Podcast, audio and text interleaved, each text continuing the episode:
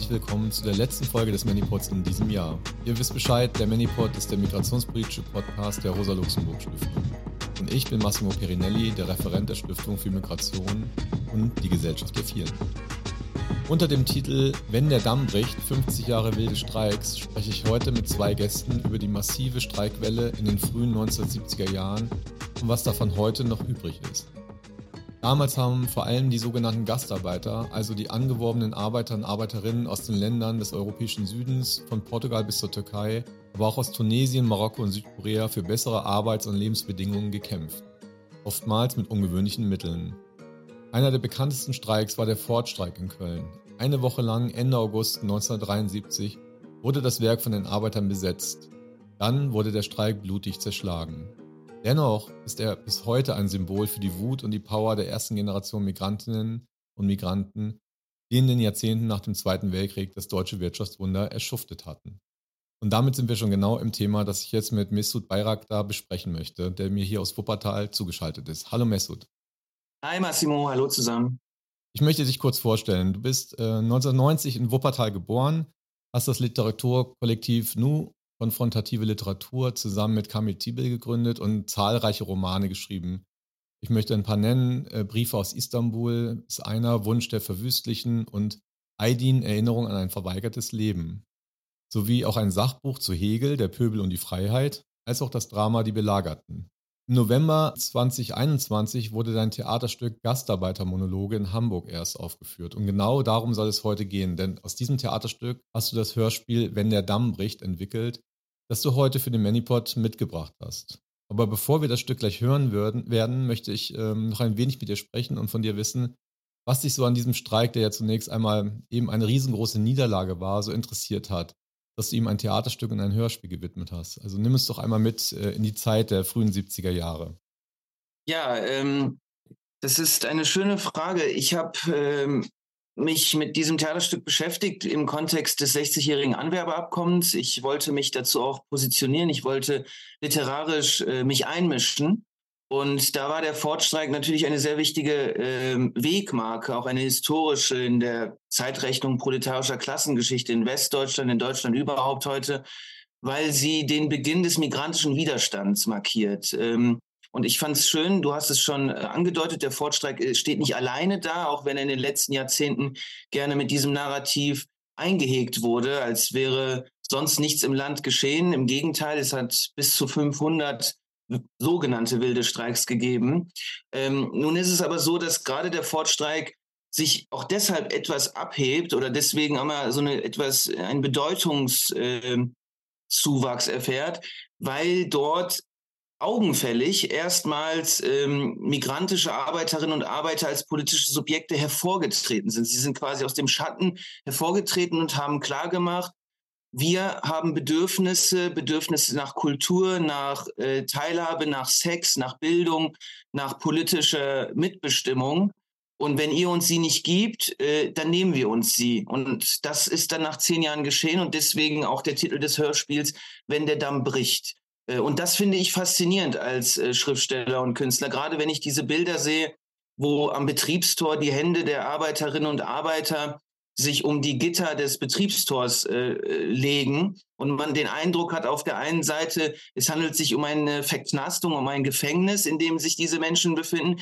Guckt man sich die Gesichter und die Transparente an mit den politischen und auch betrieblichen Forderungen, ähm, sieht man, aber irgendwie gefällt es denen. Und dann merkt man erst, hey, hier findet eine Besetzung, Besatzung, Besetzung statt, äh, die durchaus Aufstandscharakter hat, aber auch eine Arbeiterräte-ähnliche Struktur. Und das waren so mehr oder weniger die, die Leitplanken, die mich veranlasst haben, mich noch tiefer mit dem Thema literarisch zu beschäftigen. Wir können nochmal zurückgehen äh, zu dem Streik selber. Da kannst du auch nochmal erzählen, ähm, wann der stattgefunden hat, wie der abgelaufen ist und vielleicht auch wieder geendet hat, weil es wissen vielleicht auch noch nicht alle Leute, obwohl dieses Jahr natürlich sehr viel daran nochmal erinnert wurde. Es gab sehr viele Veranstaltungen und äh, mittlerweile Aufarbeitung, künstlerische Formate, politische Formate und so weiter.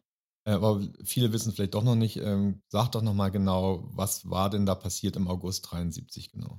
Naja, also ähm, Ausgangspunkt war zumindest, wenn man ganz nah am Sachverhalt bleibt, dass ähm, einige oder viele Kollegen aus der sogenannten Y-Halle in den Fortwerken in Köln-Niel äh, verspätet, muss man in Anführungszeichen setzen, aus dem Urlaub zurückgekehrt sind und fort die, diese, diese Gelegenheit aufgrund auch ja, einer Inflationskrise und überhaupt äh, wirtschaftlich eher schlechteren Konjunkturen ausgenutzt hat, um diese Kollegen loszuwerden und ähm, dann entsprechend zu kündigen. Daraufhin hat sich natürlich die Arbeitsdichte der übrig gebliebenen Belegschaft äh, erhöht. Das heißt, äh, mit anderen Worten, die Arbeit von drei, vier Personen hat dann nur eine Person gemacht am Band. Die Bandgeschwindigkeit wurde gleichzeitig auch nicht ähm, heruntergesetzt, obwohl das schon eine sehr langjährige Forderung auch im Betrieb war. Und äh, diese, diese Faktoren haben in der Weise miteinander kulminiert, dass ähm, am besagten Mittwoch im August dann ähm, in der Y-Halle ein Streik ausgebrochen ist. Ähm, man hat quasi, man ist durch den Betrieb gezogen und hat ähm, auch entsprechende Forderungen entwickelt. Ähm, einige habe ich jetzt genannt und eine sehr zentrale und sehr äh, wie soll ich sagen, prominente war zunächst erst einmal 60 Pfennig mehr als Lohnforderung. Das wuchs dann empor auf eine D-Mark für alle. Das ist auch etwas, was ich gerne unterstreichen möchte, weil diese, diese Lohnforderung betraf dann nicht nur den migrantischen Teil der Belegschaft bei Ford, sondern wirklich alle. Genau, das Problem war nur, die Deutschen hatten die Mark schon mehr. Ne? Die Deutschen, genau, die hatten schon die Mark mehr und die hatten natürlich nicht so diese entsprechenden ja, wie soll ich sagen, intensiven Ausbeutungsbedingungen wie die Kollegen in der Y-Halle. Aber nichtsdestotrotz, die Geste war, es geht nicht nur um uns, es geht um uns alle. Und das finde diesen, diesen universellen Charakter, den finde ich schon durchaus faszinierend. Ähm, naja, und dann sind sie durch Betrieb gezogen und sechs Tage hat dieser Streik gehalten. Ähm, die Faktoren, die dagegen gearbeitet haben, waren riesig, massiv, äh, wenn nichts äh, zu sagen, ähm, kolossal. Aber über die können wir auch noch gleich sprechen. Naja, und am Ende wurde dieser Streik äh, mit äh, einer organisierten, mit einem organisierten Gegen, mit einer organisierten Gegendemonstration von Ford, mit dem Banner auch irgendwie ironisch, wir wollen Arbeit, äh, gebrochen. Und äh, die Polizei griff ein und äh, dann kann man zumindest punktuell von einer Niederlage sprechen. Was das für eine Fernwirkung hatte für, den, für die weiteren Kämpfe, ähm, ist äh, auf einem anderen Blatt geschrieben. Und das ist so mehr oder weniger der Gang ähm, des Ablaufs. Ich meine, mit Niederlage auch nochmal vielleicht diesen Punkt, ähm, dass es ja nicht nur die Polizei war, die diesen ähm, die äh, Besetzung und den Streik äh, zerschlagen hat, blutig zerschlagen, muss man wirklich sagen. Die Leute wurden ja auch teilweise ja. wirklich kaputtgeschlagen, sondern eben auch sehr, sehr viele Kollegen, deutsche Kollegen, die sich beteiligt haben an der ähm, Gegen, also Gegendemonstration hieß es ja, aber es war ja einfach nur sozusagen eigentlich so ein äh, quasi militärischer ähm, sozusagen Zerschlagung eben, an der sich eben aber auch viele sozusagen Kollegen beteiligt hatten, Deutsche. Und äh, das meine ich mit Niederlage, dass es im Grunde genommen nicht äh, gelungen ist, die rassistische Spaltung zwischen deutschen und migrantischen Arbeitern und Arbeiterinnen äh, zu überwinden. Ähm, ja. Was ja bei anderen Streiks äh, durchaus der Fall war. Ich möchte nochmal erinnern, und, und, das ist auch eine Frage an dich. Ähm, es gibt ja äh, Streiks, wilde Streiks, äh, die dem Fortstreik vorausgingen möchte erinnern mhm. an den äh, Streik bei, äh, bei den Hellerwerken in Lippstadt im Juli desselben Jahres 1973 und dann vor allen Dingen auch bei Pierburg äh, in Neuss, ähm, auch ein Automobilzulieferer, ähm, wo ja vor allen Dingen die äh, migrantischen Arbeiterinnen, also die Frauen, gestreikt haben. Und die mhm. haben ja nochmal ganz andere und ungewöhnliche sozusagen Kampfmittel auch ähm, also oder Form äh, auch erfunden. Sie haben sehr stark diesen, diesen Kampf raus aus der Fabrik getragen in, in die Nachbarschaften rein und haben es geschafft, sozusagen sehr viele ähm, Menschen äh, in, zur Solidarität zu bringen. Also Anwohner, Anwohnerinnen, äh, eben auch die Kolleginnen, äh, auch die Deutschen und eben auch darüber hinaus äh, sehr viel Solidarität. Und sie, sie haben ja sozusagen ihre Forderungen durchgebracht. Also sozusagen Abschaffen der Leichtlohngruppe, die vor allen Dingen die Frauen nochmal benachteiligt hatte und die migrantischen Frauen doppelt. Also sie haben sozusagen diese Spaltung überwunden. Ford äh, war ein anderer Streik, vor allen Dingen, äh, ich mache jetzt mal sozusagen diesen äh, Geschlechterpunkt, in, sozusagen, da waren andere ähm, Methoden am Start. Es war vor Dingen auch ein Streik der Arbeiter und, ähm, und ihnen ist es nicht gelungen. Wie, wenn du das so in Bezug gesetzt hast, also wie, wie denkst du darüber? Wie hat das eine in das andere sozusagen angeschlossen oder eben auch gerade vielleicht auch nicht? Naja, ich äh, möchte diese Frage ähm, etwas ähm, eingrenzen auf äh, den Ford-Komplex mit Seitenblick auf ähm, die, die Kämpfe, die du erwähnt hast. Und ich glaube, in dem Zusammenhang müssen wir über das sogenannte Inländerprimat sprechen und über den gesetzlich abgesicherten Klassenkompromiss zwischen den Gewerkschaften ähm, und den Kapitalfraktionen und Arbeitgeberverbänden. Denn dieses Inländerprimat ist ein zentraler Eckpfeiler der sogenannten Sozialpartnerschaft. Das klingt immer so harmlos. Und ich glaube, dass er eine sehr weitreichende ideologische Tiefenwirkung hatte, auch auf die deutschen Kollegen bei Ford. Ähm, du hast es schon erwähnt, es, äh, die hatten die D-Mark mehr schon. Ähm, aber nichtsdestotrotz füge ich immer hinzu, dass die Forderungen auch sie angingen äh, und angehen. Und ähm, ich glaube, wir können insofern diese zehn Jahre in dem Fall oder fast doch 20 Jahre äh, ideologische Bearbeitung nicht unterschätzen und unterschlagen, weil wenn du ähm, 20 Jahre lang davon profitierst, dass ein Teil der arbeitenden Klasse in Kooperation mit dem Kapital auf Kosten anderer Teile, nämlich in dem Fall der sogenannten Gastarbeiter, besser gestellt ist, dann geht das nicht von einem Tag auf den anderen weg. Auch wenn man schon ein paar Jahre Krise hinter sich hat, ab 69, 70. Aber wir dürfen da auch nicht vergessen, die Gewerkschaften als ein sehr mächtiges Werkzeug und Organ der arbeitenden Klasse in, in Westdeutschland und heute überhaupt nach wie vor, ähm, die waren damals äh, ein Stichwort, das man heute wieder hört, in der konzertierten Aktion der Willy Brandt-Regierung und dementsprechend auch in der sogenannten Stabilitätspolitik eingebunden und deshalb auch sehr stark daran interessiert, dass die Arbeiter erstmal stillhalten.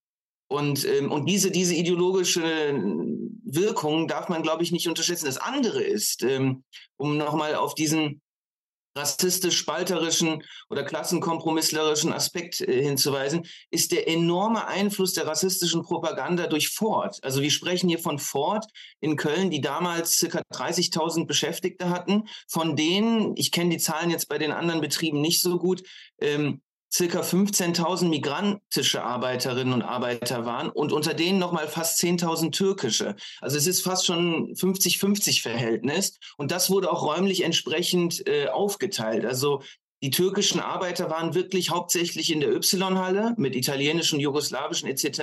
Und deren Vorgesetzten waren Deutsche. Und, und diese, diese, dieser Anteil der Belegschaft hat ja auch zusammengelebt in betriebseigenen Wohnheimen und wurde mit Bussen von dem Tor zum Wohnheim, zum Betriebstor des Geländes gebracht, also Betriebsgeländes. Und die hat mit den deutschen Kollegen kaum was zu tun. Und ich glaube, diese mächtigen Apparate von Ford, den Medien, der Politik sind nicht zu unterschätzen. Du hast ja das Hörspiel mitgebracht. Würde ich vorschlagen, dass wir uns das jetzt anhören, weil da ja auch viel erzählt wird. Dann ähm, hören wir da jetzt mal rein.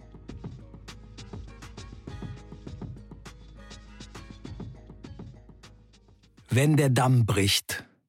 50 Jahre Streik bei Ford in Köln.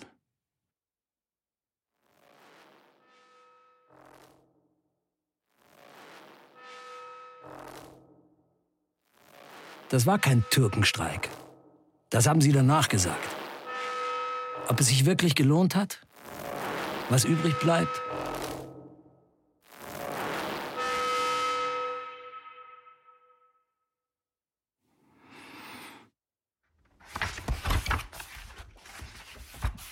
Ich bin Nasim.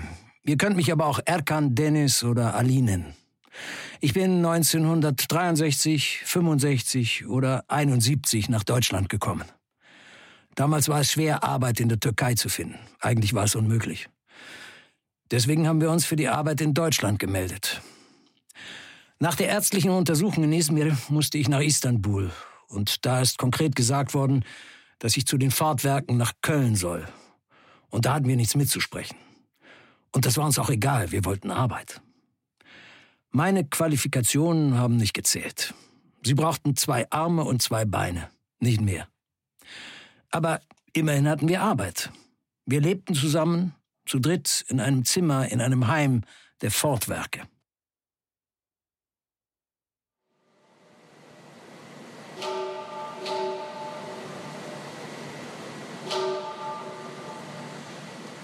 Unser Arbeitsplatz ist in der Y-Halle. Endmontage. Schichtweise Fließbandarbeit. Hier sind alle ausländische Arbeiter, vor allem aus der Türkei. Die Meister sind durchweg Deutsche. Die Arbeit am Fließband ist sauschwer. Sie geht dir in die Knochen und der Fließbandtakt greift deinen Verstand, deine Nerven an. Vom Fließband wegzukommen ist unmöglich, weil am Band nur die Meister bestimmen, ob die Leute in andere Abteilungen versetzt werden oder bleiben. Und wir, die ausländischen Kollegen, wir bleiben.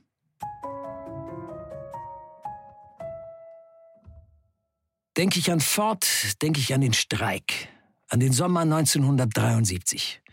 Sechs Tage im August, vom 24. bis zum 30. Plötzlich hörten wir auf, Gastarbeiter zu sein. Sie sahen, dass wir Menschen sind. Alle Räder stehen still, was das Kapital nicht will. Die Vorgeschichte.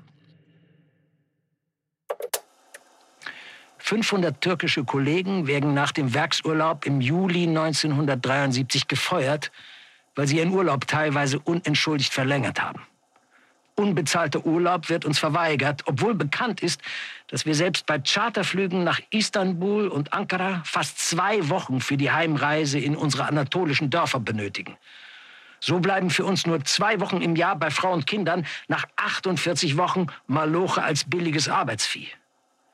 Die meisten deutschen Kollegen haben uns verstanden, die Geschäftsleitung aber nicht. Sie reagiert mit Rausschmiss. Unsere Reaktion? Kalte Wut im Bauch. Der Personaldirektor nutzt die Gelegenheit zu einer wüsten Hetze gegen uns türkische Arbeiter, obwohl in den vergangenen Jahren die zu spät gekommenen in der Regel wieder eingestellt werden. Spätestens ab Mittwoch, dem 22. August 73, wird über Streik geredet. Und Donnerstag werden Streikaufrufe geklebt. 60 Pfennig mehr für alle. Das ist unsere Stimme und die Geschäftsleitung antwortet mit Entlassungen.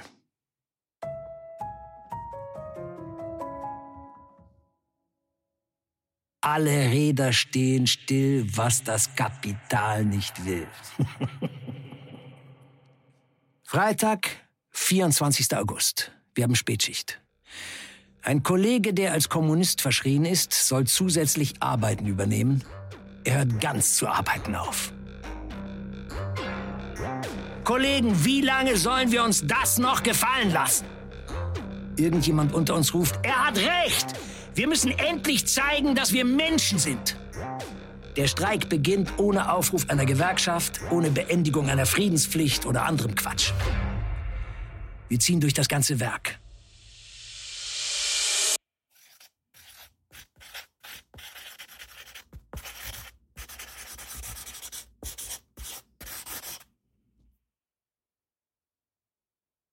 Als wir durch eine andere Abteilung kommen, sucht ein deutscher Kollege ein Stück Pappe und einen Filzstift und beginnt die Forderung nach 60 Pfennig zu malen.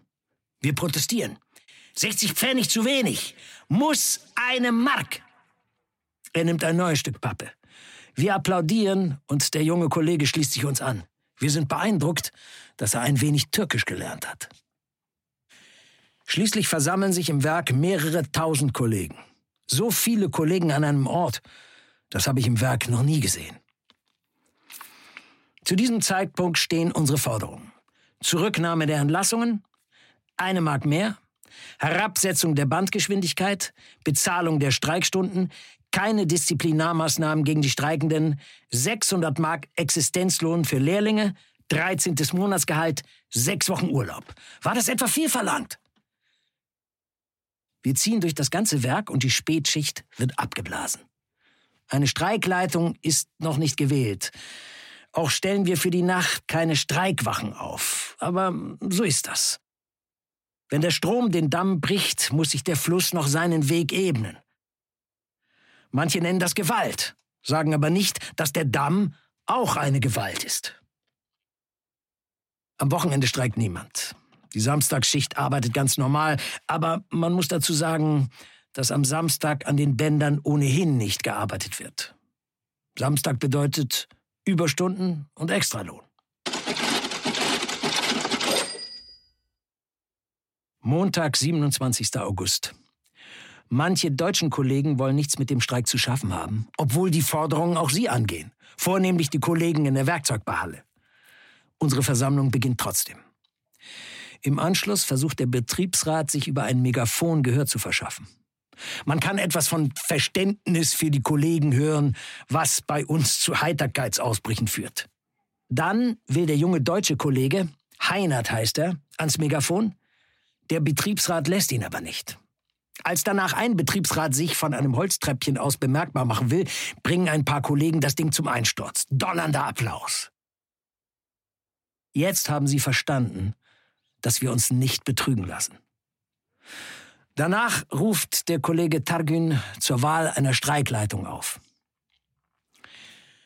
Die Streikleitung schlägt die Abstimmung folgender Punkte vor. Erstens, kein Alkohol während des Streiks. Zweitens, Gewalt nur gegen Provokateure, nicht gegen Arbeitswillige.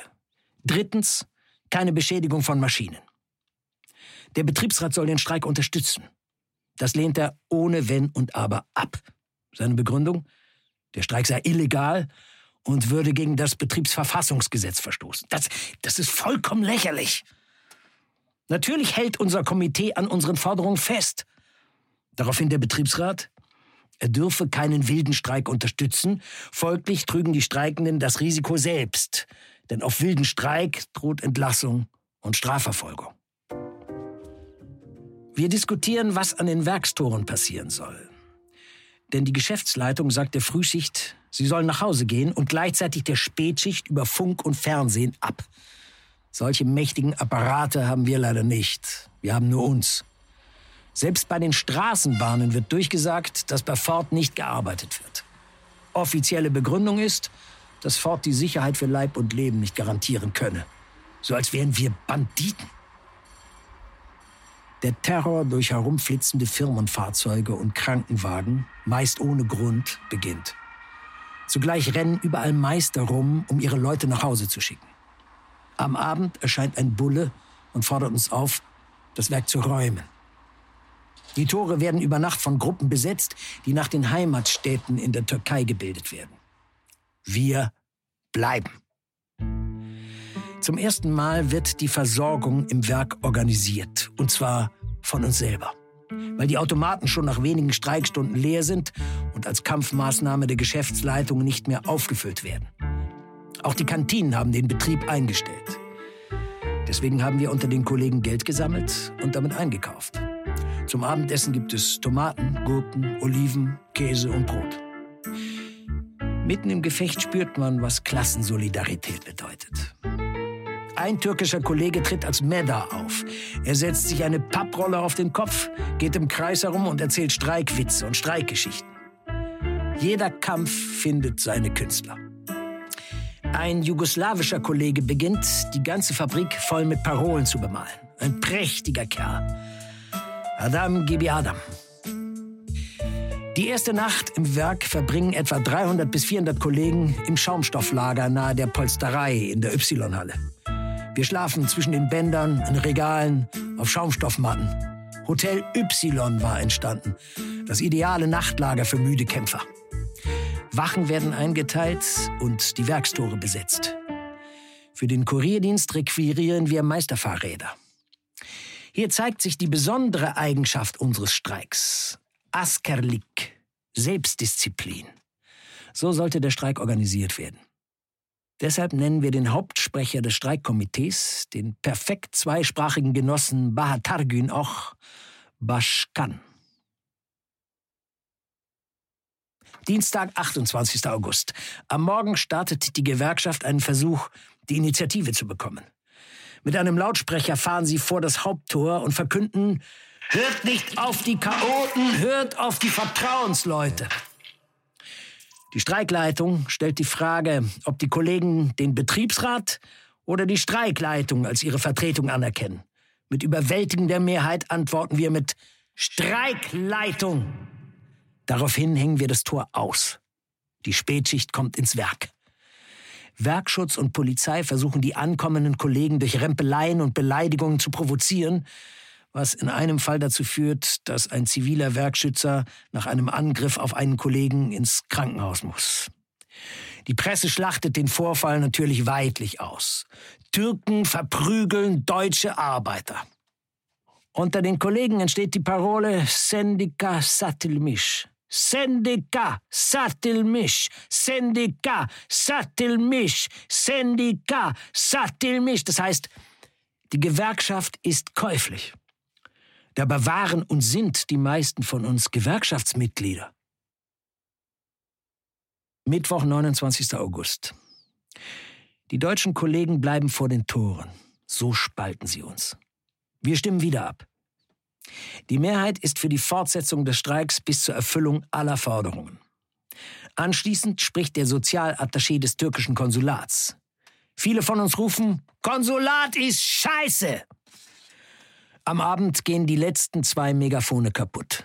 Vier Typen, vermutlich NPD oder Zivilbullen, im Blaumann, sie reißen den Kollegen die Megafone aus den Händen und zerstören sie. Die Prügel, die sie dabei beziehen, sind einkalkuliert, um uns in der Presse zu verunglimpfen. In der Nacht auf Donnerstag sehen wir fremde Meister mit Pistolen unterm Kittel. Auch organisiert die Geschäftsleitung Streikbrecher. Donnerstag, 30. August. Letzter Streiktag.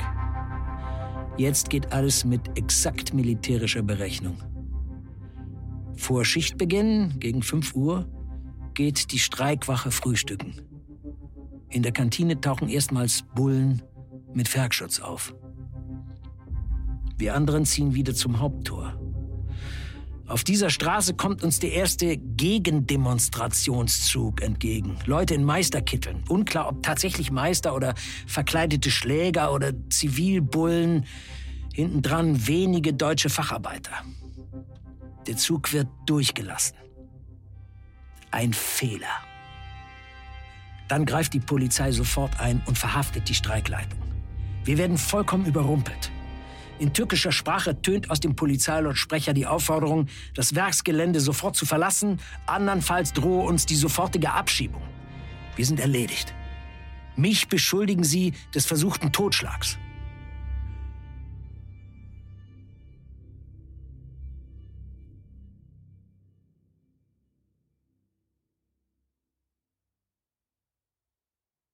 Am nächsten Tag geht alles seinen Gang als wären die sechs Tage aus dem Kalender gefallen.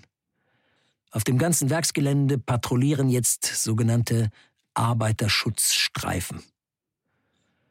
Aber die Schriftzüge des jugoslawischen Kollegen auf den Mauern waren noch Wochen danach zu sehen, obwohl die Geschäftsleitung eine Reinigungsfirma beauftragt hatte. Da stand sechs Wochen Urlaub. Es war kein Türkenstreik. Das haben sie danach gesagt.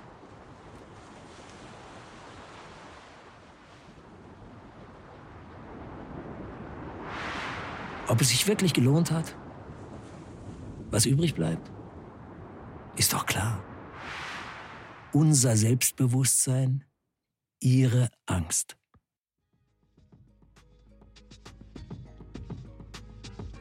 In dem Hörspiel wird gesagt, mehrfach, so fängt es an, so endet es auch, das war kein Türkenstreik. Du hast ja gerade auch gesagt, und wir wissen es auch, 10.000 sozusagen der migrantischen Arbeiter, vor allen Dingen Arbeiterinnen gab es auch, aber es war in Fort vor allen Dingen Arbeiter, ähm, waren aus der Türkei. Dennoch war es kein Türkenstreik. Die Presse hat das ja äh, geschrieben überall. Ähm, warum ist das, war es nochmal wichtig zu sagen? Was war es denn dann für ein Streik? Also mir ist bei der Analyse bestimmte Arbeiterinnenkämpfe immer wichtig, den klassenpolitischen Kern der Sache herauszuschälen, ohne damit aber zu kurz kommen zu lassen, welche besonderen Eigenheiten äh, ein Kampf hat. Ähm, eine besondere Eigenheit in dem Zusammenhang ist natürlich äh, der migrantische Impulsgeber durch vor allen Dingen den Kollegen in der Y-Halle. Nichtsdestotrotz handelte es sich um eine klassenpolitische Angelegenheit. Und ich finde, bei den Ford-Streik äh, wird zu Recht immer betont, naja, ähm, was damit deutlich wurde, ist äh, diese verdichtete, äh, dieser verdichtete Widerspruch im, im Begriff des Gastarbeiters, nämlich die Lüge, nach der immer noch die Institutionen ihre Narrative machen, nämlich es handelte sich um Gäste, aber die kleine Wahrheit, äh, dass, sie, dass sie Arbeiter, also Arbeiterinnen auch waren. Und ich als linker Künstler, mir ist daran gelegen, diese Wahrheit sichtbar zu machen, größer zu machen und an der entlang Geschichten zu erzählen. Ähm, und dabei wird dann immer gesagt, naja, Sie hörten auf, Objekte der bürgerlichen Klassenherrschaft zu sein. Sie zeigten, dass sie Subjekte proletarischer Klassenpolitik sind. Auch die Gewerkschaften haben im Nachgang ähm, diesen Teil der arbeitenden Klasse als Machtfaktor erkannt. Aber das ist ein Thema danach. Ähm, und das ist auch richtig. Also es ist auch dieser anerkennungspolitische Zug. Man muss erst darum kämpfen, dass man Mensch ist und auch dementsprechend Inhaber von Rechten. Ähm, ich will noch einen Schritt weiter gehen. Gerade mit Blick auf äh, das sogenannte Inländerprimat, von dem ich eingangs gesprochen habe, glaube ich, in diesem Kampf auch sehen zu können und begründen zu können, dass man äh, auch ein zweites deutlich gemacht hat, nämlich, äh, dass man für die Klasseneinheit der arbeitenden Klasse in Deutschland gekämpft hat, ähm, weil man erkannt hat, dass das beste Mittel gegen Rassismus und das einzige Mittel gegen Kapitalismus ist, ähm, gemeinsam und in Klassensolidarität gegen ein System der Ausbeutung zu kämpfen. Und mir ist es wichtig, diesen Horizont noch mitzunehmen in der Analyse. Dennoch gibt es da eine Spezifik. Ähm, die ähm, ähm, linke äh, Gruppe Lotta Continua aus Italien, die auch in Deutschland sehr aktiv war, auch in den Kämpfen in dieser Streikperiode, die ja schon Ende der 60er angefangen hat und 73 in Höhepunkten ein Stück weit auch ein Ende gefunden hat, haben ja gesagt, dass diese ganzen Kämpfe, die wilden Streiks und diese Extremkämpfe eben auch Kämpfe sind gegen den Status, äh, de, den Migrantenstatus selber. Und die Kämpfe gingen ja auch immer um viel mehr. Ne? Es ging auch um mehr Urlaub, nicht nur um Lohnforderungen, nicht nur um bessere Arbeitsbedingungen, nicht nur um eine Verlangsamung des Fließbands in der sogenannten Vorhölle der Y-Halle, sondern es ging ja eben auch immer noch um mehr. In Pierburg wurde auch ein Haushaltstag gefordert. Es ging um anderes Wohnen und es ging um äh, Schulausbildung für die Kinder. Es ging eigentlich umfassend sozusagen um das ganze Leben als äh, fremdgemachte Arbeiter und Arbeiterinnen, aber eben auch als äh, Migranten und Migrantinnen in diesem Land. Und das unterscheidet das ja vor allen Dingen auch von anderen Arbeitskämpfen. Das ist eben nicht nur auf den Betrieb und nicht nur auf die, die Arbeitsbedingungen Richtig. selber, sondern eigentlich auch gegen die Arbeit und gegen diesen ganzen Zustand des Migrantischseins. Und äh, in dem äh, Stück heißt es ja auch, wir hörten auf, Gastarbeiter zu sein. Das fand ich total interessant. Tatsächlich endete das, äh, ähm, die Ära der Gastarbeit ja auch in diesem Jahr am 23. November, also jetzt genau vor 50 Jahren, wurde sozusagen das Anwerbeabkommen, das System der Gastarbeit beendet von der Bundesregierung. Und die Leute sollten ja dann wieder äh, zurückkehren. Manche Leute ähm, sagen ja, dass das nicht nur der Ölkrise geschuldet ist und dass sozusagen diese ganze Wirtschaftswunder Deutschland ja dann auch endet. Es gibt die erste große Wirtschaftskrise und die sogenannten Gastarbeiter und Gastarbeiterinnen, die sollen dann einfach zurückkehren. Die haben ihre Arbeit getan. Sie bleiben ja, das wissen wir. Ähm, das ist nochmal eine andere Geschichte. Aber ähm, wie würdest, inwieweit würdest du auch äh, dieser These zustimmen, dass es auch was damit zu tun hat, mit diesen massiven Kämpfen, die ja nicht nur in Deutschland, sondern in ganz Europa, auch in Italien und in vielen anderen Ländern, eigentlich gegen dieses äh, System der Fabrik äh, geführt worden sind, dass im Grunde genommen so ein fordistisches System da auch in eine Krise gerät und dann eigentlich ähm, endet und äh, eigentlich die Zeit des Postfordismus ja in, genau in diesem Moment auch in, mit diesen Kämpfen eigentlich eingeläutet wird. Ähm, also die migrantischen Arbeiter sind nicht gegangen, hast, wie du sagst. Sie haben sich nicht in die Passivität zurückgezogen, sie sind nicht in ihre Heimatländer zurückgekehrt.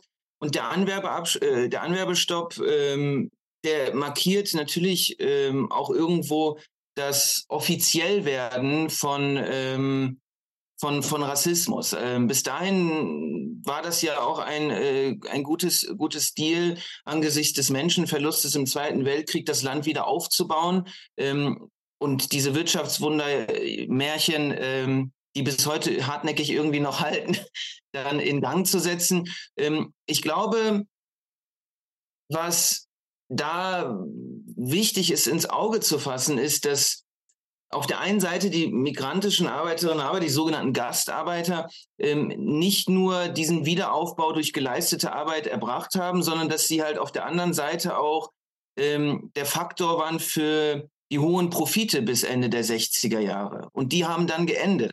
Und ich glaube, dass die Kehrseite dieser, dieser, dieser Überausbeutung tatsächlich auch die hohen Profite in, in Westdeutschland äh, mitbestimmt hat. Ähm, und nicht nur irgendwie Ludwig Erhard und so weiter. Ähm, und das endete in, in diesem Zusammenhang.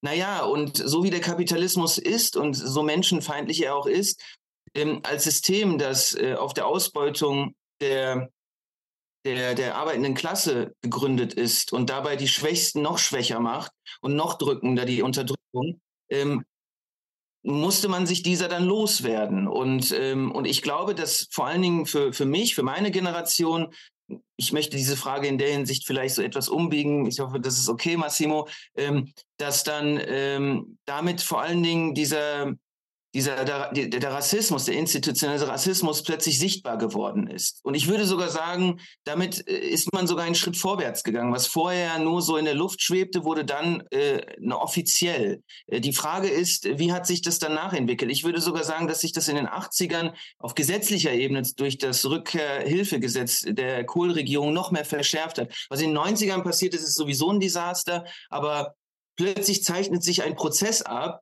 der immer intensiver wird, dessen Gewaltspirale auch immer, immer größer wird und auch auf höherer Stufenleiter sich auch entwickelt. Man muss es ja ins Verhältnis setzen. Ne? 73, 74 genau. sollen sie zurück. Genau. Und es verschärft genau. sich. Anfang der 80er kommt dann eben äh, die, die, große Rückkehrkampagne der Regierung Kohl. Die 50 Prozent der türkischen äh, Menschen sollen gehen. Und dann kommt auch diese ganze Türken raus, äh, rassistische Welle mit sehr viel Gewalt. Ja. Und das äh, steigert sich dann noch in den 90ern nach, nach der Wiedervereinigung, explodiert im Grunde. Also sie baut auf diese Gewalt äh, über die Jahre und äh, steht im Verhältnis miteinander. Ne?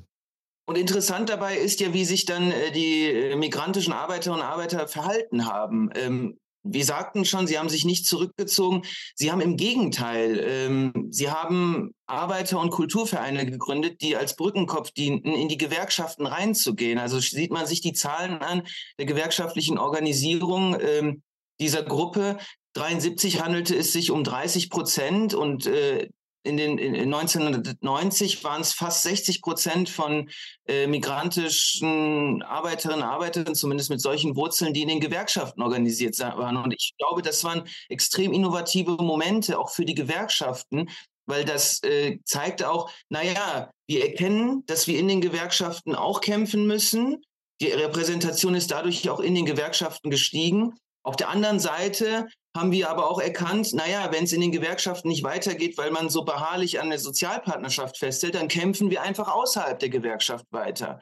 Aber es ist ein extrem dialektisches Verständnis des Kampfes, finde ich. Das ist ja überhaupt eine sehr interessante Entwicklung auch. Also ähm, der Fortstreik läuft ja explizit gegen den Willen der Gewerkschaft und gegen die Versuche ja. der Gewerkschaft, diesen Streik äh, auch ähm, zu beenden oder auch zu, kaputt zu machen, zu destabilisieren. Und trotzdem ist ein äh, Ergebnis dieses Streiks, dass sozusagen die Gewerkschaften sich danach ähm, auf eine ganz andere Art öffnen und äh, viele ja. migrantische Arbeiter und Arbeiterinnen in die Gewerkschaftsarbeit einsteigen. Und äh, heute rühmt sich die Gewerkschaft damit, die migrantische Organisation in Deutschland zu sein. Und das hat aber genau was mit diesen Kämpfen zu tun. Das geht dann auch in meine äh, eigentlich schon fast letzte Frage über, nämlich genau solche Entwicklungen danach. Ähm, du hast gesagt, ähm, diesen schönen Satz, wenn der Fluss den Damm bricht, muss sich der Fluss erst einen neuen Weg bahnen das ist Gewalt, aber der Damm ist auch Gewalt. Und ähm, von dieser Gewalt haben wir jetzt gehört äh, und auch von der Gegengewalt. Aber wohin hat sich denn jetzt der Fluss, äh, welchen Weg hat er sich denn jetzt gebahnt äh, nach 73, wenn du dir diese Geschichte anguckst? Das eine haben wir jetzt ja schon gehört. Er hat sich auch den Weg in die Gewerkschaften reingebahnt. Äh, was würdest du noch sagen? Naja, ich sprach auch von den Arbeiter- und Kulturvereinen, von denen es nicht wenige noch immer gibt, ähm, dass das sich nach 90 etwas anders entwickelt hat durch die rechtsterroristischen Attacken äh, der gesellschaftlichen Rechten, in, äh, dass das dieser migrantische Widerstand sich auch in die absolute Selbstorganisierung begeben hat, was durchaus auch seine Gründe hat, aber auch durchaus seine ähm, Schwierigkeiten mit sich bringt, was die Zusammenführung der arbeitenden Klasse betrifft.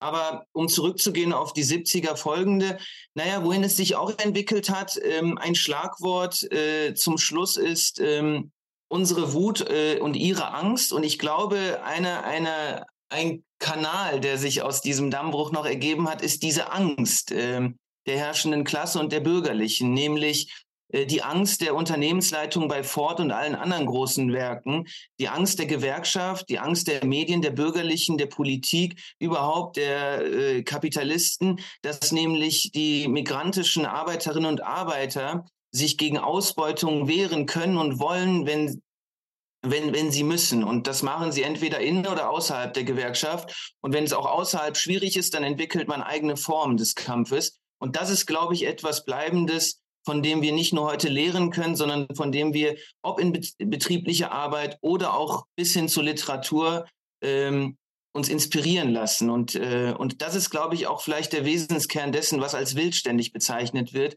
nämlich diese politische Selbstermächtigung. Und das finde ich selbst sehr inspirierend. Als Linke müssen wir wieder in den Modus kalter Wut kommen, dass eine Niederlage auch eine Kampferfahrung ist, in der man und aus der man lernen kann. äh, dann ist eine Niederlage ein Schritt vorwärts bei der Formierung zur Klasseneinheit.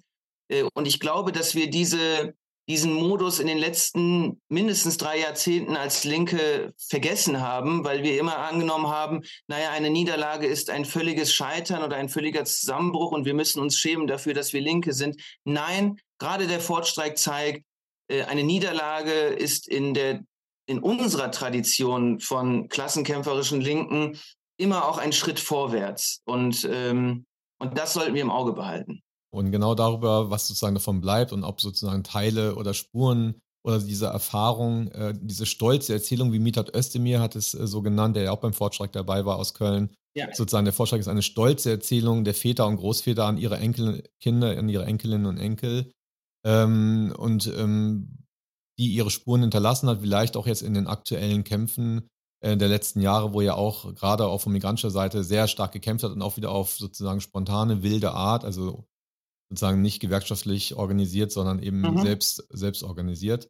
Ähm, darüber werde ich jetzt gleich mit meinem nächsten Gast in der zweiten ähm, ähm, Teil dieser Folge sprechen. Von dir, Mesut, möchte ich mich ganz herzlich bedanken dafür, dass du dieses Stück mitgebracht hast und mit uns, äh, dir die Zeit genommen hast, mit uns zu sprechen. Das war wirklich sehr spannend. Vielen Dank, dass du da warst. Danke für die Einladung. Es war ein Vergnügen. Und damit möchte ich direkt übergehen zu meinem nächsten Gast, Florian Weiß. Ähm, hallo Florian. Hallo Massimo. Florian ist kein Unbekannter hier im Manipod. Ich hatte mit ihm eine Folge zusammen äh, produziert gehabt von vor über zwei Jahren, haben wir gerade rausgefunden, nämlich die siebte Folge zu linke Perspektiven auf Antisemitismus.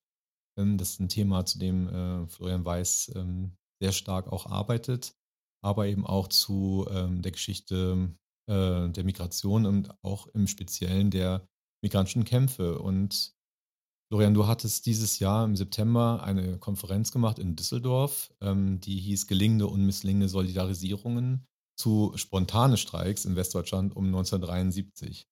Und ich möchte mit dir jetzt in der zweiten Hälfte dieser Folge vor allen Dingen nochmal drüber sprechen, was bleibt eigentlich sozusagen von diesen, dieser Phase der wilden Streiks, du nennst es nicht wilde Streiks, kommen wir auch gleich nochmal drauf äh, zu sprechen. Also wie wichtig ist auch nochmal da die Erinnerungsarbeit da drin? Was ist davon geblieben und was hat das mit der Erinnerungspolitik zu tun? Also zunächst muss ich fairerweise sagen, der Band ist von Bernd Hüttner, Noria Kafaro und Chana Teki. Ich habe den mit eingeführt, aber die, die Hauptarbeit haben sie gemacht.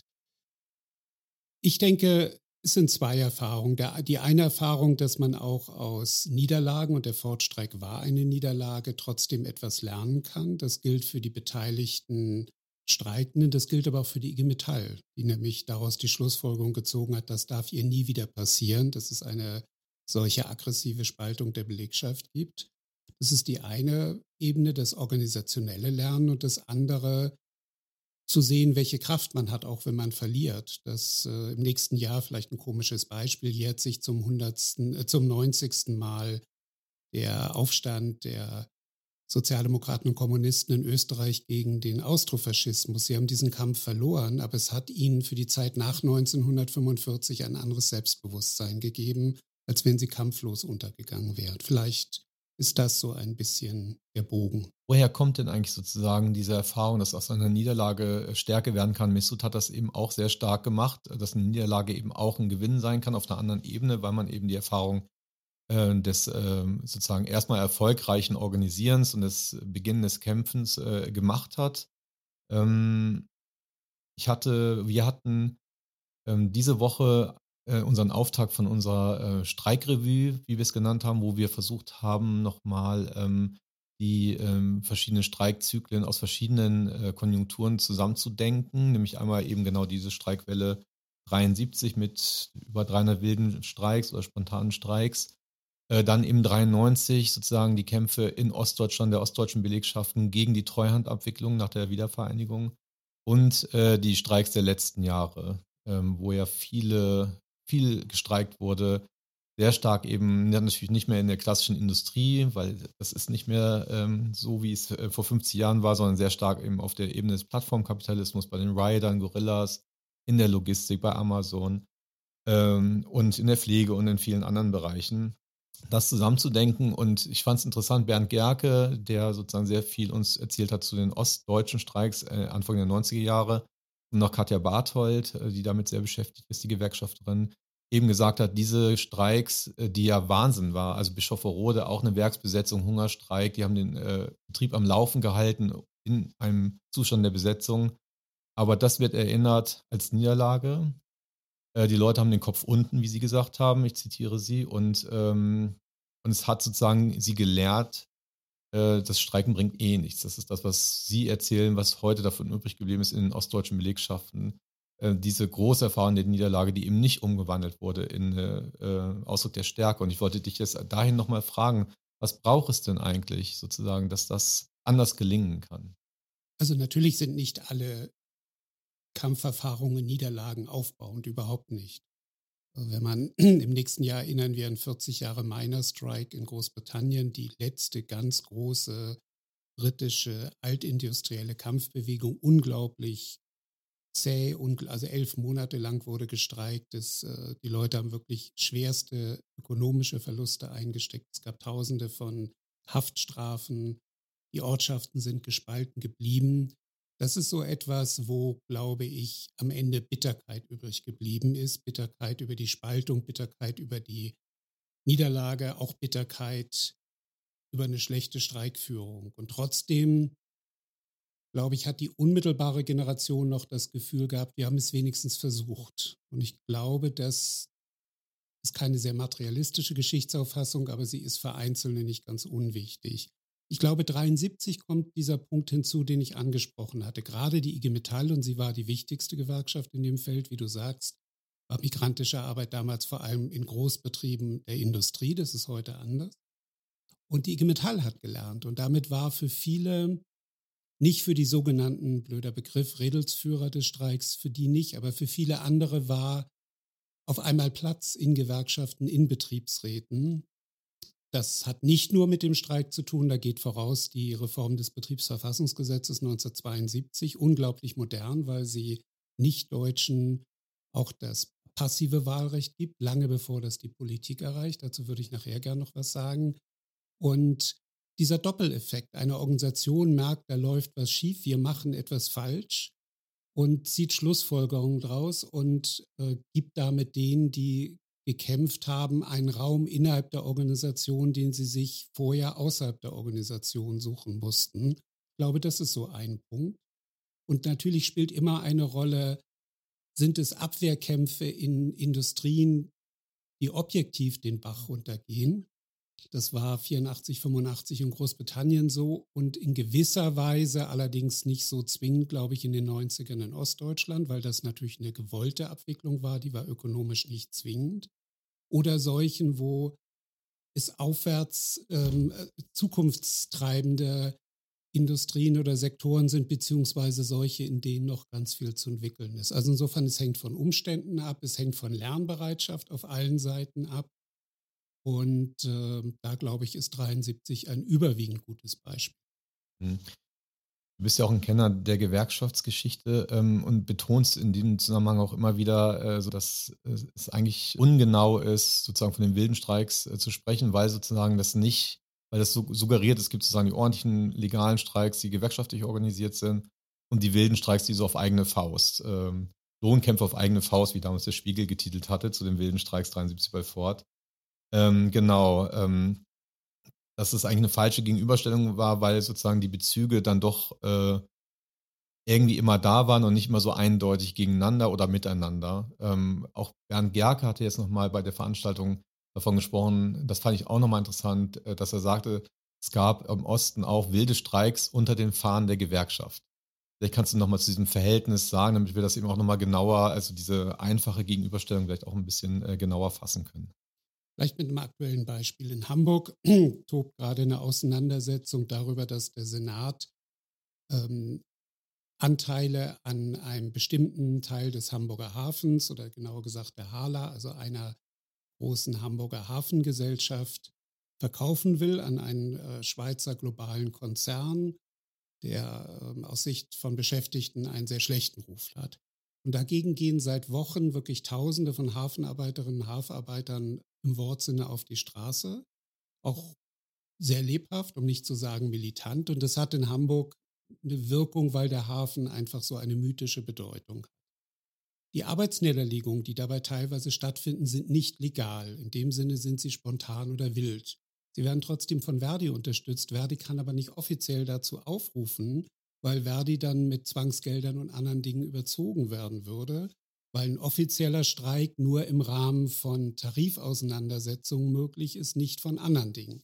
Also da ist eine Grauzone und Verdi nutzt sie in diesem Falle, ist sehr klar, wo Verdi steht aber so, dass sie nicht juristisch angreifbar sind. Ich denke, das ist so das eine Feld. Vielleicht meinte Bernd das auch für 93 ein Stück weit.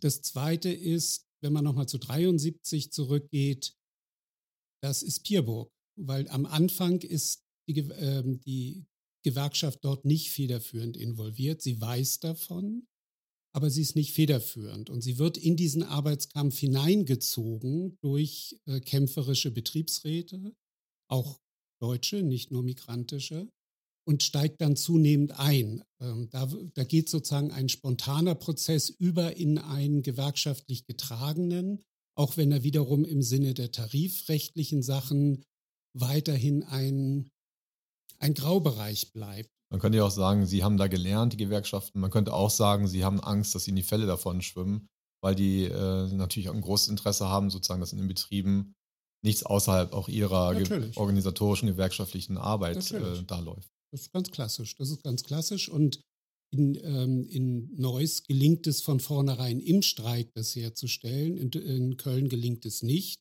In der Folge wird dann ja auch ein Teil der IG Metall Verwaltungsstelle ausgetauscht, weil die IG Metall in Frankfurt es als eine politische Niederlage ansieht, was dort passiert ist. Hm, Irina Vivica, die ja bei Hellerwerke in Lippstadt ähm, mit beim Streik war, den auch mit initiiert hatte, hatte das ja in dem Video, was wir mit ihr geführt haben, was bei uns auch auf der Website einzusehen ist, in dem Videointerview gesagt, der Betriebsrat und die Gewerkschaft waren nicht da. Also sie haben gesehen, sie kriegen weniger als die Deutschen. Sie hat gesagt, sie kriegen weniger als auch die Männer. Also sie sind sozusagen doppelt, äh, kriegen sie weniger als migrantische Frauen und deswegen sind sie auf die Straße gegangen und haben angefangen zu kämpfen. Und zwar in der Abwesenheit sozusagen von Betriebsräten, Gewerkschaften, die nicht existent war, so drückt sie sich aus. Sie waren einfach nicht da und später kam sie dann dazu. Ich finde das schon nochmal einen interessanten Punkt. Um was geht es eigentlich? Ja. Rückgewinnung der eigentlich der Kontrolle für den Betriebsfrieden, der Aufrechterhaltung? Oder ist es ein Lernprozess sozusagen der Gewerkschaften da drin? Oder beides? Es ist beides. Und es kommt ja noch etwas Drittes hinzu. Also 1973 ist Otto Brenner schon tot. Aber Die IG Metall ist geprägt worden durch Otto Brenner, durch Willy Bleicher, durch andere Leute, Linkssozialisten, die bei den Nazis entweder im Gefängnis waren oder im Exil waren. Und was eine ihrer Erkenntnisse war, die Einheitsgewerkschaft darf nie gefährdet werden. Es muss eine Einheitsgewerkschaft politisch sein, von Kommunisten bis Christdemokraten. Und es muss das Prinzip eine Gewerkschaft in einem Betrieb gelten. Das waren die beiden Maximen, und die sind vor dem Hintergrund der Geschichte des Nationalsozialismus und Faschismus sehr nachvollziehbar. Und Brenner und andere waren aber intelligent genug zu sehen, wenn sich gewissermaßen auf dem Shopfloor Veränderungen vollziehen, da muss die IG Metall schnell darauf reagieren und das aufnehmen. Und ich mache hier nochmal Werbung für eine Person, die in der IG Metall eine enorme Rolle im Hintergrund gespielt hat. Das ist Max Diamant. 1960 beruft ihn Brenner holt ihn aus dem mexikanischen, schon nicht mehr Exil, aber da war er gewesen, zurück und sagt, du wirst der erste Leiter unserer Vorstandsabteilung für ausländische Arbeitnehmer. So hieß das damals für 1960 ein sehr moderner Titel. Und dahinter steckt die Erkenntnis, wir müssen innerhalb der IG Metall eigene Strukturen schaffen, sonst werden wir entweder geschwächt, weil wir ausgespielt werden, die Arbeitgeber werden das nutzen, oder wir werden Parallelstrukturen bekommen. Max Diamant ist im Übrigen ein linkssozialistischer Genosse von Willy Brandt gewesen äh, in den 30er Jahren.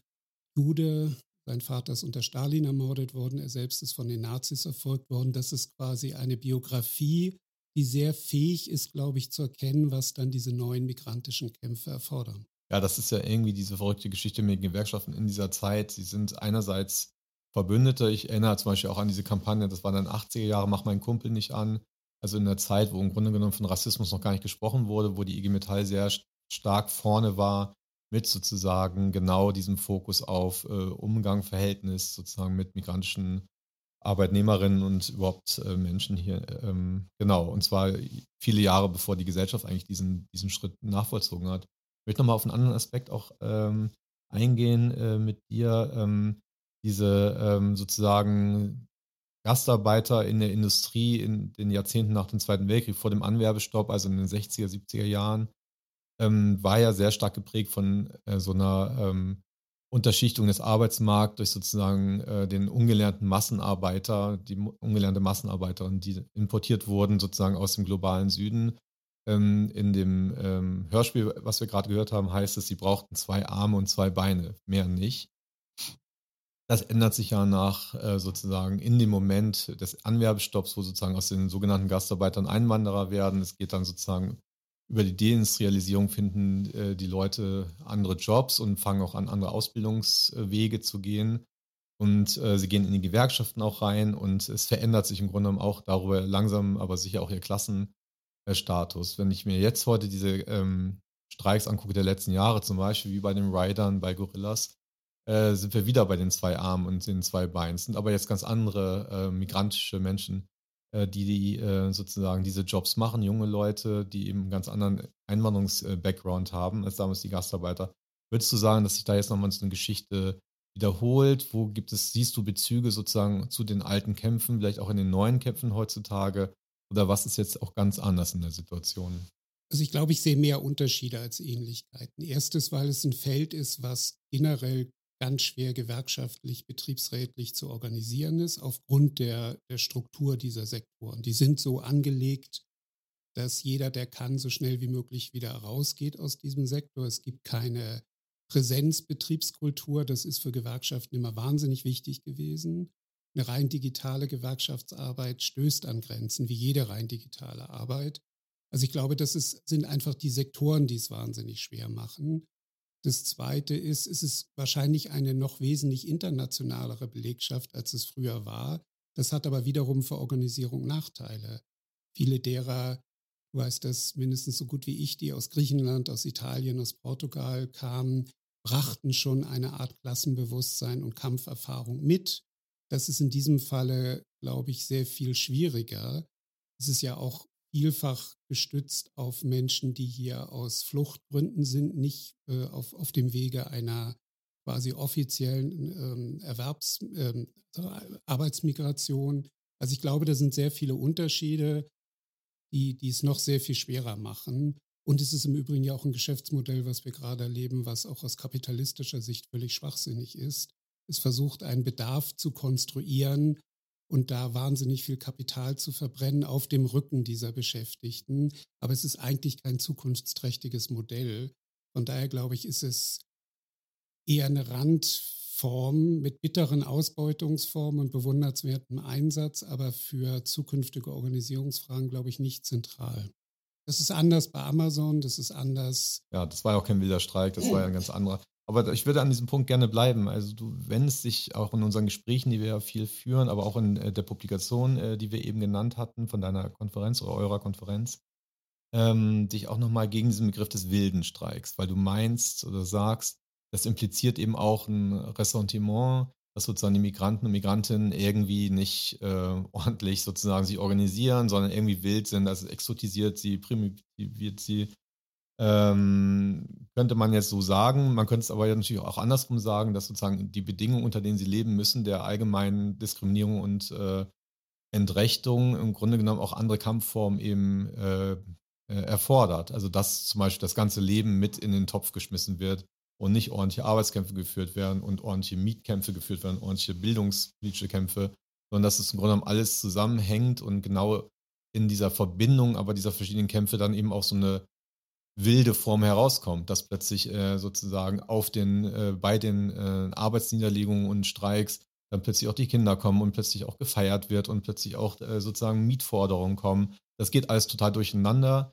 Ähm, das ist das Wilde da drin, aber das Wilde ist ja vielleicht auch genau die Stärke genau dieser migrantischen Kämpfe. Jetzt, ich möchte auch nochmal vielleicht, bevor du was dazu sagen sollst, ähm, auch nochmal an dieses Video von Zeynep erinnern, was wir jetzt auch äh, ähm, sozusagen geführt haben, die bei Gorillas Workers ge gestreikt hatte, die auch von der Erfahrung gesprochen hat, dass ihnen Leute gesagt haben, ihr müsst jetzt, bevor ihr mit der ähm, äh, mit dem Betrieb redet oder verhandeln, müsst ihr einen Betriebsrat gründen. Und dann haben die gesagt, ja, wenn wir jetzt einen Betriebsrat gründen, das dauert ewig und dann verhandelt der und das dauert auch nochmal ewig und wir kriegen aber nicht das, was wir jetzt brauchen und deswegen äh, blockieren wir jetzt einfach das Lager und setzen unsere Forderung unmittelbar um. Und ich spüre schon, dass du sagst, das hat aber auf lange Zeit wenig Schnitt und es braucht die andere Organisierung, da würde ich auch gar nicht gegensprechen. Und trotzdem verweist das aber ja auch auf eine ganz andere Situation hier überhaupt im Alltag sozusagen mit äh, Repression und Rassismus eben konfrontiert zu sein und deswegen auch eigentlich auch immer wieder gezwungen zu sein, genau äh, sich selber zu überlegen, wie man sich äh, jetzt am besten wehren kann.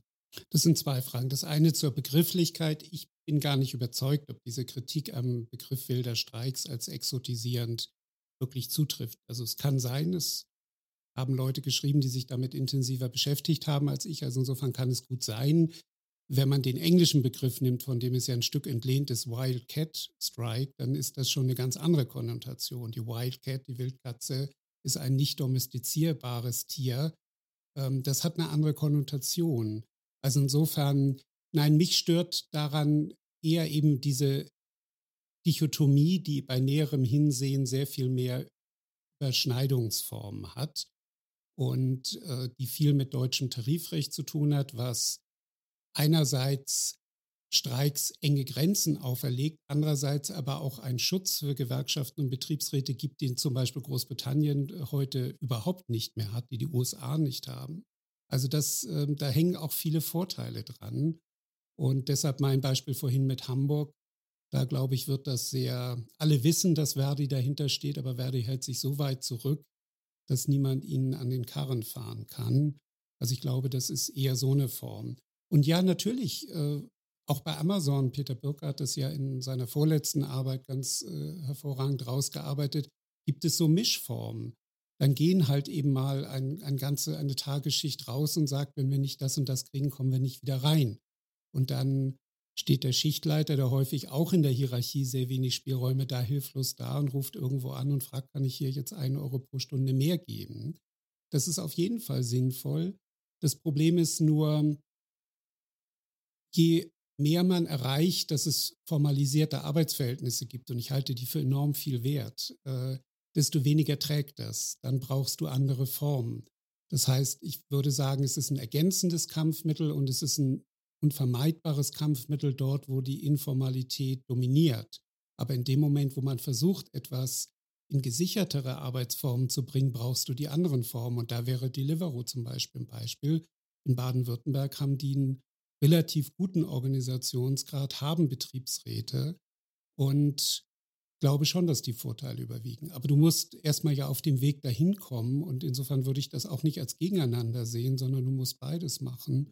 Genau, also die Unterschichtung des Arbeitsmarkts bleibt aber nach wie vor eine, die äh, sehr stark auf dem Rücken von Migranten Migrantinnen ausgetragen wird. Das hat sich bei Corona ja nochmal in ganz verschärfter Weise gezeigt, diese ganze Logistik, die ganzen weißen Lieferwagen, die hier durch Berlin äh, kreuzen.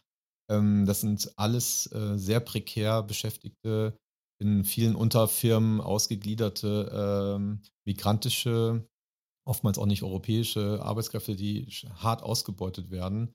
Wo siehst du, obwohl sich so viel getan hat, auch in den Gewerkschaften und ein Bewusstsein zu Rassismus gibt und wir eben nicht mehr in den 70er Jahren sind, sondern viel, viel weiter und dennoch äh, sozusagen sich diese Spaltung aufrechterhält? Was müsste passieren, dass sich das wirklich grundlegend ändert? Also erstmal, wenn wir von Migranten sprechen, sprechen wir ja von unterschiedlichen Generationen. Äh, die Generation, die Nachfahren in dritter Generation der sogenannten Gastarbeiter sind nicht alle, aber ein Teil von ihnen mittlerweile, äh, ob mit oder ohne deutsche Staatsbürgerschaft, natürlich auch relativ etabliert und das ist gut so. Also insofern gibt es da ja keine, keine Einheitsgruppe, so wie im Übrigen die Urpolen, die ich gerne anführe, dass deren Nachfahren in den 50er, 60ern haben dann auch einen guten ökonomischen Status erreicht. Aber zwei Generationen vorher waren die diejenigen, die vom Sozialprestige und allen Dingen vielleicht da standen, wo die Italiener oder Jugoslawen in den 1960ern standen. Oder VW, wo es sozusagen diesen, diese ja, Running Gag gibt, dass sowohl das mittlere Personalmanagement als auch der Betriebsrat in hohem Maße von, von Nachfahren italienischer äh, Arbeiter der 60er Jahre geprägt ist, was auch ganz logisch ist, weil die haben Schwung in die IG Metall in Wolfsburg damals gebracht. Also ich denke, deshalb ist das mit dem migrantisch, das meint dann wirklich die, die in den letzten Jahren gekommen sind und dann stimmt es.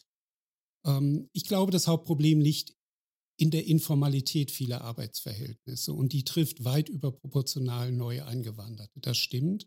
Aber ich glaube, neben dem Rassismus, natürlich ist er da, ist das das Hauptproblem. Je informeller etwas ist, desto schutzloser sind Menschen und sie sind doppelt schutzlos oder wenn, wenn zum Beispiel ihr Aufenthaltsstatus davon abhängt, ob sie einen Arbeitsvertrag haben oder Und es transnationalisiert sich ja auch, wenn ich an die Lkw-Streiks dieses Jahr denke, ähm, die in Deutschland sozusagen an die Raststätte gefahren sind und nicht weitergefahren sind, hier gestreikt haben, aber ja gar nicht von hier kamen. Also ne, die Arbeitgeber waren auch schon keine Deutschen mehr und äh, vielleicht kannst du auch nochmal dazu was sagen. Es gibt ja auch Versuche, auch gewerkschaftliche Versuche von Lieferkettengesetzen, die weit über die Nationalgrenzen hinausgehen, versuchen sozusagen den ganzen Prozess von Arbeit äh, zu erfassen, auch in den, in den Kämpfen um ähm, ähm, gerechte Rechte und Löhne und so weiter. Ähm, vielleicht kannst du noch mal zu diesem Aspekt was sagen. Ich finde den Fall wirklich besonders interessant, weil er zeigt, wie sehr sich auch Europa verändert hat. In den 90er Jahren wären die Lkw-Fahrer Polen gewesen.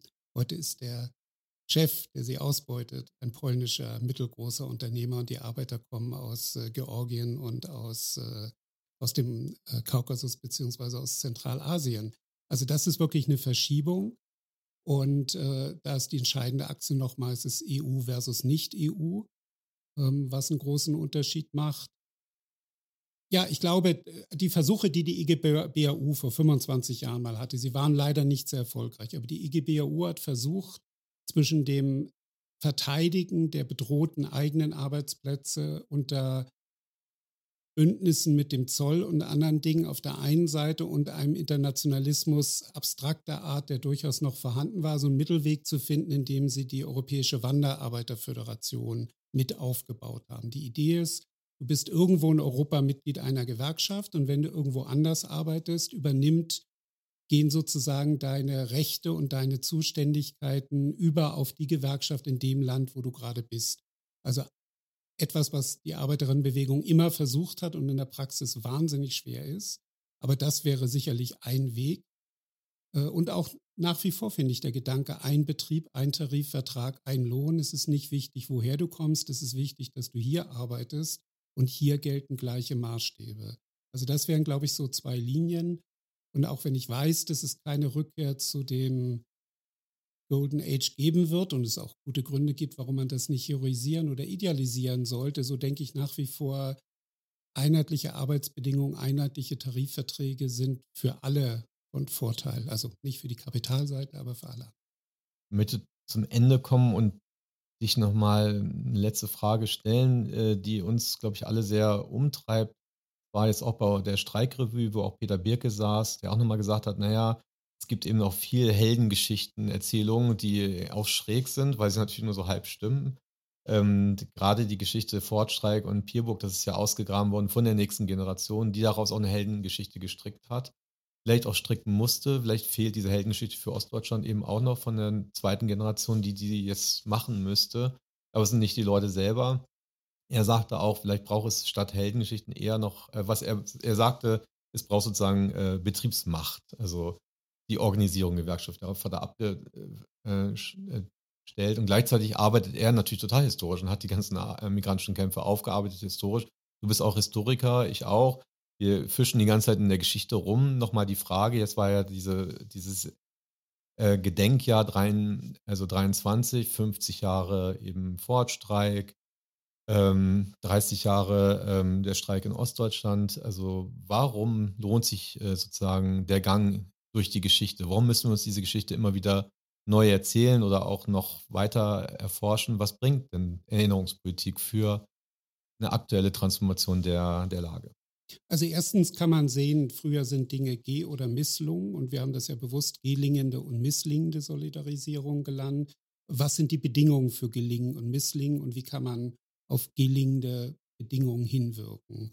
Und da finde ich schon, dass man lernen kann aus Geschichte. Ich weiß, dass Historiker da berufsmäßig sehr skeptisch sind und es gibt viele Beispiele, wo das bewusst nicht getan wird, aber man kann schon lernen. Was sind, wie stellt man eine Verknüpfung wie ein Neues zwischen den streikenden Frauen her, die dann die Männer irgendwann mitnehmen und die dann auch die, die Stadt mitnehmen, das, was wir heute Stadtgesellschaft nehmen, was ein ganz entscheidender Faktor in Neues war, war sehr modern so gesehen.